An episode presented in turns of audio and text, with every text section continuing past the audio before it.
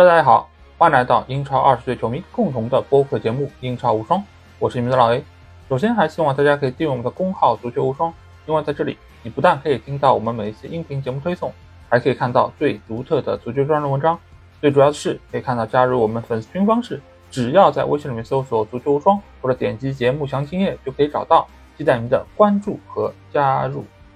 那这一节目是我们把 FBL 内容独立出来的第一期啊，那当然，我们这个联赛已经是进行完了第五轮啊，所以我们现在分析的这套阵容以及现在这些推荐情况，也都是基于这个礼拜的比赛结束之后我们所得出的一些结论。那这个节目既然被单独独立出来了，那我觉得肯定是要花心思来好好想一想。那么把这个内容做好，能够让大家更详尽的了解到这个游戏该怎么玩，整个这个运营思路是怎么样的。同时呢，我也会和大家来分享一下啊，就是我在玩这个游戏中间我的一些所思所想，包括呢我的阵容是怎么选择的，大家也可以从这个中间啊避避坑啊，有可能我选的都是那种拿不了分的，或者说是价格很高、性价比很差的都有可能。那大家选择性的来看，然后有更多的交流。那同时肯定也会对于英超联赛有更多的了解。那首先我们看到就是我上周所选择的这个阵容，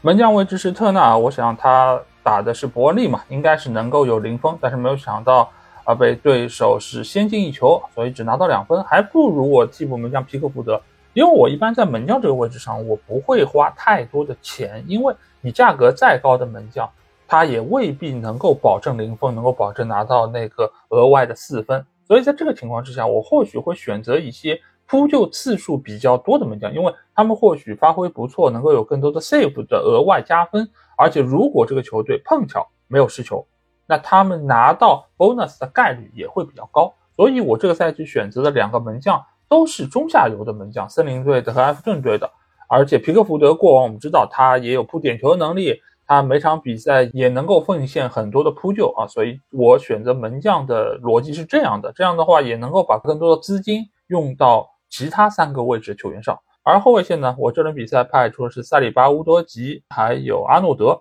为什么我会派阿诺德呢？因为阿诺德尽管之前是传出他有伤病，他可能会缺席多场比赛。但是呢，我有一丝侥幸的心理啊，我觉得他有可能是为了逃国家队比赛日，所以他才出现这个伤病。或许国家队打完之后，他就能够伤愈复出，所以我还是把他留在了先发阵容之中。当然，最后他一分钟也没上，所以上的是我的替补后卫古斯托。那所以古斯托拿到六分，萨利巴拿到六分，乌多吉是两分啊，这个是一个还可以的分数。当然，最让我遗憾的是我的替补阵容中还有一个后卫，那就是伯特曼。伯特曼在这轮比赛中发挥相当不错，拿到九分。但是我主要是没有想到他这么快能够伤愈复出，而且这场比赛纽卡也没有失球，因为过往纽卡其实最近一段时间他的防守的表现并不是很理想，所以伯特曼之前之所以还能在我的阵容中，主要的原因是我没有名额把他换出去，所以把他放在了第三替补。那他最终也没有为我这个礼拜的分数出力。而在中场方面呢，这次是集体疲软啊，我放的是麦迪逊、萨卡、费尔南德斯还有米托马。那这几个球员里面，基本上都是一分两分，除了萨卡是贡献了一次助攻，是拿到了六分之外，剩下的表现都很惨淡。这个也造成了这个礼拜其实总体的平均分不是那么高，因为各大射手都没有展现出他们该有的这个状态。而前锋线上呢，表现还可以，都有发挥。哈兰德是拿到了六分，我让他做了队长，所以是十二分。阿尔瓦雷斯是九分，沃特金斯是五分。那沃特金斯是我上周刚刚换进来的，因为我觉得维拉队在主场面对水晶宫应该能够有不错发挥，而沃特金斯无论是自己进球还是助攻球员上分的可能性都会比较高。而我换走的呢，则是切尔西的杰克逊啊，果然这个礼拜杰克逊也确实没有什么发挥，所以这次换人可以说是相当的正确。所以这周我最终的积分是五十二分，是高于平均分八分。总分是三百一十五分，现在是进入到了中国区的前二百五十位啊。那所以希望下个礼拜能够有更好的发挥。那接下去我们来关注一下本周的一些重点关注球队啊。因为我一般看这些阵容的时候，我会先考虑的是哪一些球队它是主场作战。如果是遇到那些比较明显的强队对弱队又是主场的，那他们的进攻球员就是比较值得依赖。防守球员也可以一用，因为他们很有可能会收获零封。那这个礼拜呢，有三场比赛，我觉得是值得期待一下的。一场呢，就是曼城在主场迎战诺丁汉森林的比赛啊。因为曼城我们知道他主场是非常强的，而且他的进攻线的发挥也是非常出色。那这场比赛由于他们周中是有欧冠联赛，所以呢存在了一定程度轮换的可能性。再加上瓜迪奥拉又是一个非常爱整活的教练。所以，对于他的阵容，我觉得大家还是应该以稳为主，选那些一定会上场的核心球员。就比如说哈兰德，比如说阿瓦雷斯。这个礼拜阿瓦雷斯应该买入的人会非常多，因为他在欧冠的表现相当的出色，而且从这个赛季开赛以来，你会发现他相比于以往，他有更多的射门机会，他也能够创造出更多的进球得分的良机给到其他球员。所以阿瓦雷斯一直以来都是一个非常出色、很全面的球员，很是非常值得入手的。我在第一轮的比赛中，我其实就是把他选入到了我的初始阵容中，一直到现在。我刚看了一下，他已经上涨了零点四啊，所以这是一个非常高的一个数值。但是呢，他现在的身价也就只有零点九，所以什么时候入手都还不算晚。那除了阿尔瓦雷斯还有哈兰德之外，我觉得另外一个可以考虑的球员啊。那就是多库，因为多库我们在之前的那个精华节目中已经和大家说过了，他有相当强的带球能力和终结能力，所以在这个情况之下，即便他不是自己射门得分，他也能够给队友创造出机会。所以多库其实是在现在以及未来都非常值得入手的一个球员，而且他六点五的身价也不算高，在曼城队很多中场球员受伤的情况下，他的出场还是能够得到相当大程度的保证。那森林队这边呢？我觉得大家可以重点考虑的一个，当然是他们的中锋球员阿沃尼，他现在来说也只有六点六，在中锋的位置上是一个相当不错选择，而且他已经连续五轮比赛有发挥。而曼城这个球队，我们会发现啊，最近三场比赛都有丢球，所以未必能够保证他在这场比赛中仍然可以零封，所以给到森林队的前锋是有一定机会的。而且森林现在他们的中前场是比较完整的，两个边路我们也说过，奥多伊和阿兰加。是前豪门的球员，他们的个人突破能力也很强，所以也能够更大程度上给到阿沃尼一定的支持。而且奥多伊和阿兰加现在都是在五分左右，是一个相当便宜的价格。因此，如果大家想要在中场位置留一些高性价比的球员的话，我觉得奥多伊和阿兰加其实是可以考虑的。那第二场值得关注的比赛就是布莱顿队在主场迎战伯恩茅斯。布莱顿，我们知道刚刚是三比一战胜了曼联，整个球队士气正盛。尽管在我录节目这个当刻，他们的欧战还没有打，所以我不知道他们是不是会有更多的伤病的情况。但整个球队现在的完成度非常高，即便有球员不能上，对于他们整个体系来说不会有太大的变化。但是唯一值得担心的点是什么？就是德泽尔比其实和瓜迪奥拉是一样的，是非常喜欢整活的一个教练。所以哪一个球员会先发，哪一个球员会替补，你很难说得准。所以在现在的布莱顿队来说，我个人觉得中前场最稳定的输出点仍然是米托马三球王，因为他的首发位置是最为稳固的，而其他方面，比如说福克森啊，比如说若昂佩德罗，都未见得可以拿到稳稳的首发机会。所以在这个情况之下，或许他们替补上来能够有发挥，能够进球怎样？但是这个是不牢靠、不保证的，因为时间毕竟比较短。而如果你们想要对于自己的阵容有一些差异化选择的话，我推荐啊，这是一个非常冒险，但是可能收益会很大的推荐，那就是布莱顿队的埃丁加。其实了解英超的朋友对于埃丁加已经很熟悉了，因为他在过去的几轮比赛中，其实已经有两场比赛是有很好发挥的。第一轮打卢顿是取得这个进球，上一轮打曼联是有一个助攻。尤其是在这一段马奇有伤病的情况下，埃丁加的出场机会应该会有比较大的一个提升。而且和大家介绍一下，就埃丁加这个球员，过往也是被租借在比甲联赛效力，而且他在比甲的发挥可以说是堪比三球王，所以你们可以认为他就是另外一个三球王，只是现在呢，他的出场时间没有那么得到保证，所以在未来他是很有可能能够爆发以及提升的。那他们的对手伯恩茅斯呢？我个人这里没有任何的人员推荐啊，因为尽管索兰克的发挥是可以的，他也能够时常有些输出，但是他的价格相对来说有些偏高，所以从性价比上来说，我觉得不是特别理想啊。你如果是去年买索兰克，我觉得还是合算的，但是今年这个价格涨上去了，再加上球队本身现在来说没有找到一套非常完整的进攻套路，所以我觉得即便要买，可能也要再等几轮再看看。那第三场介绍的比赛就是利物浦在主场迎战西汉姆联队。尽管现在西汉姆联队不能算个弱队，而且他们在积分榜上还比较靠前，但是利物浦的主场，你永远可以相信，这是一个非常强的主场。所以在这个情况之下，你去找利物浦的进攻球员，稳定性还是比较高的。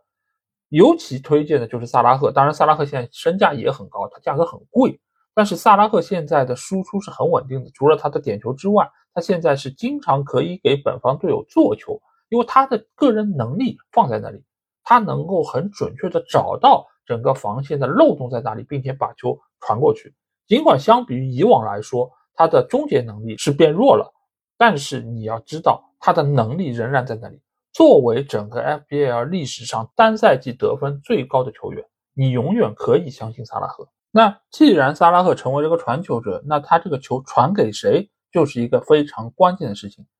但是很遗憾的是。利物浦队现在的风险真的是人才济济，努涅斯只能长期坐在板凳上，在最后时刻上场拼杀一下，其他球员呢也会不同程度的被轮换，所以你很难说哪一个利物浦锋线的球员是最值得依赖的。每个人或许都能够上个四五十分钟，能够上去打一打，但是呢，你说谁是主力，谁是稳定输出点？那至少在现在的利物浦队内是没有这样一个人的。啊，所以我觉得就不推荐大家在这个情况之下去买利物浦队的锋线球员，反倒是到这一刻，我仍然是非常推荐大家去买阿诺德。为什么去买阿诺德呢？因为随着利物浦队后防线伤员的回归，他的防守能力一定是会提升的，而且在这个情况之下，阿诺德就能够腾出更多的精力投入到进攻之中。那相比于后卫苦等那个零分的四分，还不如像阿诺德一样，能够在进攻端有些发挥，有助攻，有进球，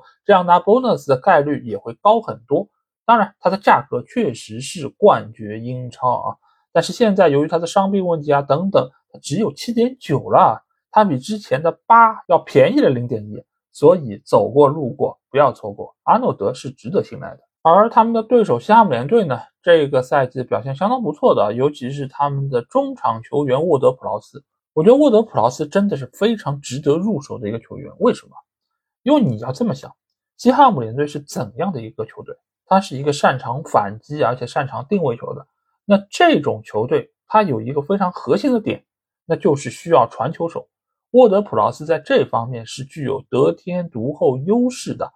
而且西汉姆的定位球。是整个英超都有名的，那沃德普劳斯就有相当多可以发挥的机会，包括还有任意球，包括上一轮打曼城的时候，他还顶进了一个头球。那这样的球员，你为什么不买呢？更何况他的身价只有六点二啊，尽管已经涨了零点二，但是仍然是一个相当便宜的价格，在中场的这些球员之中啊，所以听我的，买他。而且未来西汉姆联队的赛程其实还是相当不错的，在过了利物浦之后就是打谢联，谢联之后是纽卡，纽卡过了之后就是维拉、埃弗顿、布伦特福德、森林、伯恩利、水晶宫这一票球队都不是实力特别特别强的，没有说传统的六大球队之一，所以西汉姆联队也很有可能进入到一个拿分的快速通道。沃德普劳斯或许是一个值得长期持有的对象。那在说完了这三场比赛之后，我们来关注一下本轮的一场焦点大战，那就是北伦敦德比。阿森纳在主场迎战热刺啊。那这两个球队里面哪些球员是值得入手的呢？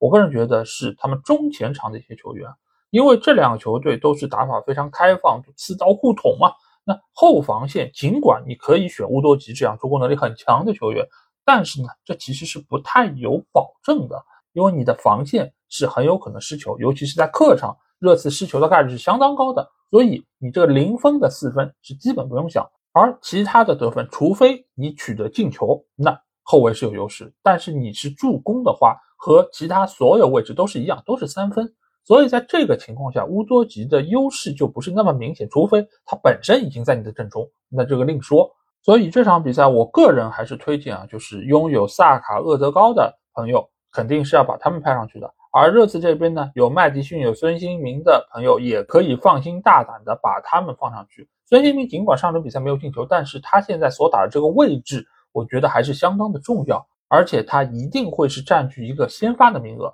大家不要以为理查里森上轮比赛打进一个进球、一个助攻，他就能够取代孙兴民做到首发的位置，我觉得这个是比较难的。孙兴民还是能够先发出战，最起码能够打个六七十分钟是最少的。那这个情况之下，他拿分的可能性就有保证。而麦迪逊呢，又是中前场唯一的出色的传球者。那这个情况之下，他能够拿到任意球机会，他也能够拿到助攻的机会，而且他活动范围又很大，所以这几个球员都是值得长期持有的。而其他一些相对比较冷门的，如果你的资金比较够，而且你想要重注其他球员的话，我觉得特罗萨德、库卢塞夫斯基、所罗门其实都是不错的选择，因为所罗门现在也是能够拿到稳定的主力位置，他能够在原本孙兴民的那个左边锋的位置上有很好发挥，而且他的内切、保机会能力都是不错的，所以所罗门或许是一个差异化的选择。当然，中场的萨尔其实也是不错的，因为他相比于比苏马来说，他的活动的范围更加的自由，他也更靠近球门，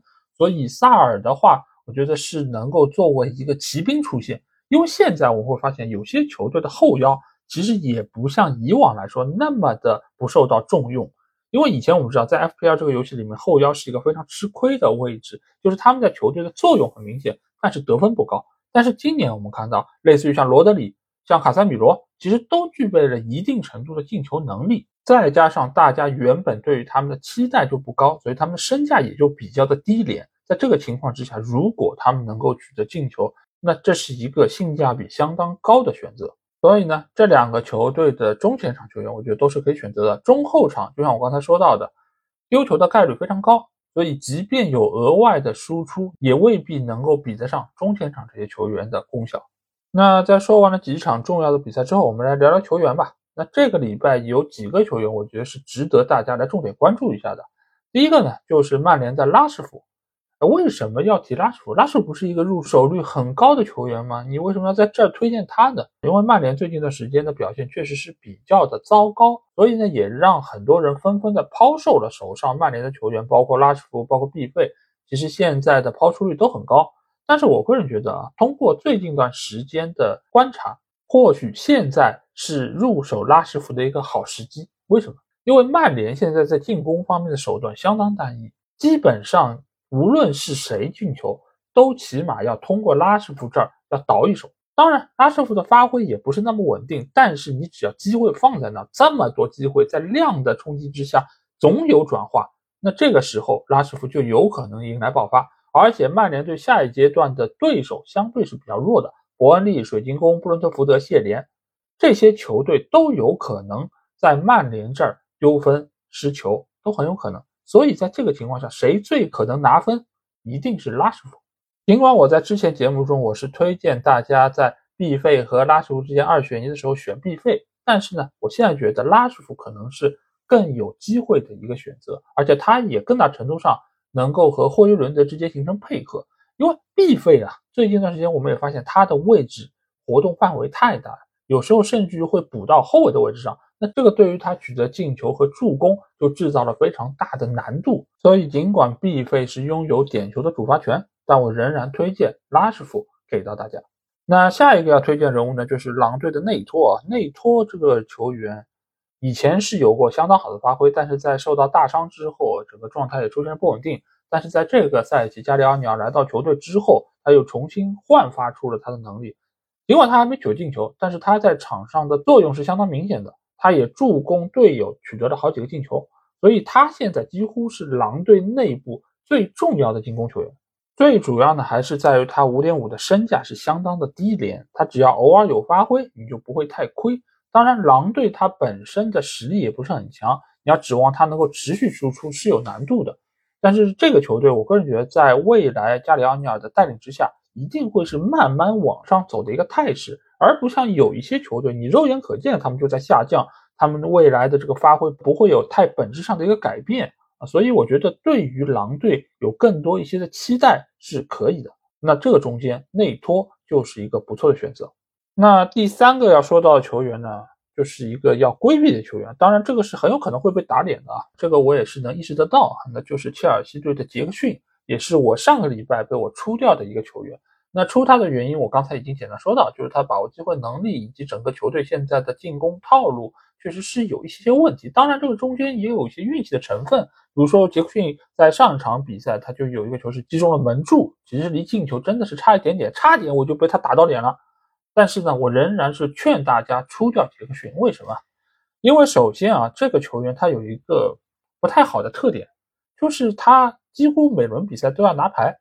他已经很快就要吃到五张黄牌被停赛了。所以这样一个球员，你拿在手里也是不断的在跌身价。那与其如此，你不如去换一个更值得入手的前锋啊！因为今年其实可以买的前锋还挺多的，各个球队都有不错发挥。所以呢，你没有必要死抱着杰克逊，而且杰克逊说实话身价还挺高的，就他这个产出比来说，性价比是相当不够的。那这一轮他们的对手呢是阿斯顿维拉，维拉我们知道他的主场其实是相当值得依赖的，但是在客场呢就不太好说，完全要看对手的发挥以及他们自身的调节能力。因为这个礼拜他们也是要打欧战的。那现在的维拉队，我个人觉得值得入手的有几个啊，一个是迪亚比，我觉得迪亚比是相当不错的，一个是价格便宜，第二就是他经常是能够有发挥。那第二个就是沃特金斯，沃特金斯怎么说呢？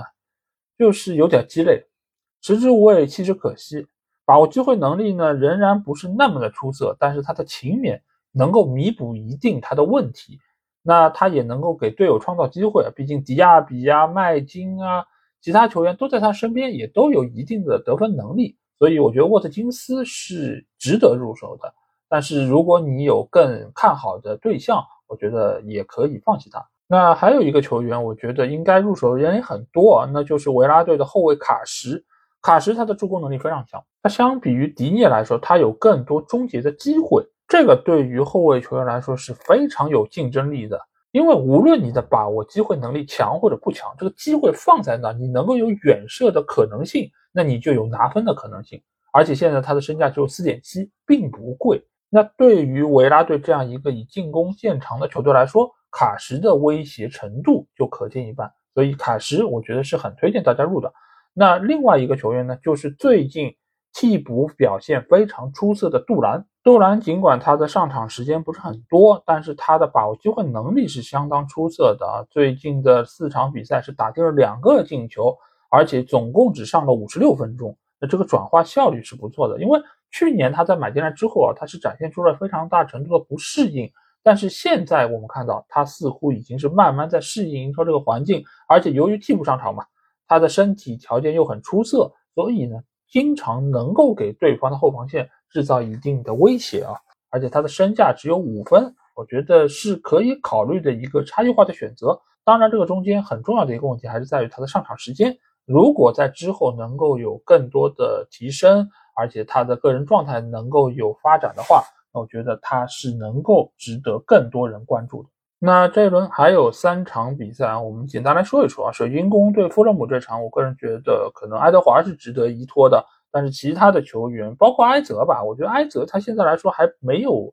特别的稳定，他是能够拿到一些机会，但是他现在还展现出一定程度的急躁。当然，也有可能是因为球队给予了他更多的工作，使得他在体能方面，在最后一下的把握稳定性上出现了一定问题。所以我觉得爱德华是值得考虑的人选，而弗勒姆这边。由于米特洛维奇去到沙特，整个球队现在在进攻方面，我觉得看不到一个非常集中的火力点。可能威廉也能进球，可能佩雷拉也可以，但是你在这么多选择的情况下去买弗勒姆的球员，我觉得不是特别划算。所以弗勒姆我暂时不推荐任何球员。而布伦特福德的话，两个锋线啊，维萨和姆贝乌莫仍然是非常值得依赖和寄托的。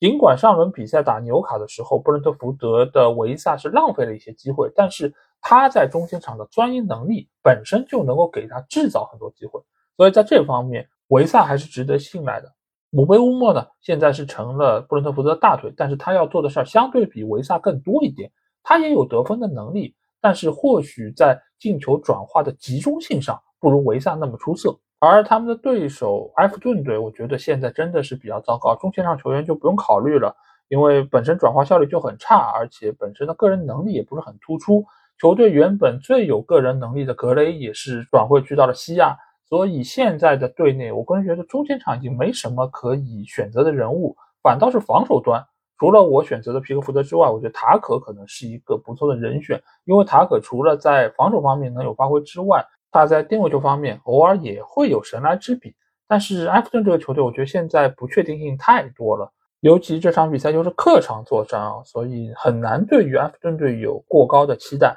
那最后一场比赛是谢联对纽卡，这两个球队里面其实可推荐的球员并不多。谢联的话，可能就是他们最近经常进远射的哈默尔，还有阿彻，这个其实我都是在之前节目中已经说过了。呃，仍然是可以考虑，因为价格便宜。但是如果选择很多的话，我觉得一个不选也可以。那纽卡的话，由于周中是打了欧冠，所以整个球队的疲劳程度我觉得是比较大的，再加上球员可能会出现轮换。呃，那现在的纽卡，你说能买谁呢？后防球员或许是个选择，但是在谢联的主场，曼城都失过球，你怎么能保证纽卡不失球呢？对吧？这个其实我觉得也还是需要考虑。另外一方面呢，就是锋线上他们会靠谁来转化？因为最近几场比赛，其实我们也看到纽卡它的转化效率是在下降过程中，尤其是对方不给你充分的空间的情况下，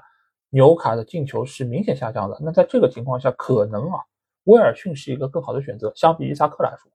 因为威尔逊他的钻营能力、他的抢点能力、他找机会能力是更强的。那在这个情况下，他获得分数的可能性也会变得更高，而且威尔逊是有点球主罚权的，那这个也是他额外的一个好处。那所以可能就是这些球员，大家可以考虑一下。那最后一个环节呢，就是推荐队长啊。那我个人觉得，曼城的主场哈兰德，你永远可以信赖。尽管我也知道他最近一段时间的发挥稳定性不如以往那么好，但是他仍然是一个非常重要的转化球员，尤其是在曼城队出现这么多伤病情况下。我之前也说过，必须要依赖哈兰德，或者说围绕哈兰德为核心。来打造一些进攻体系，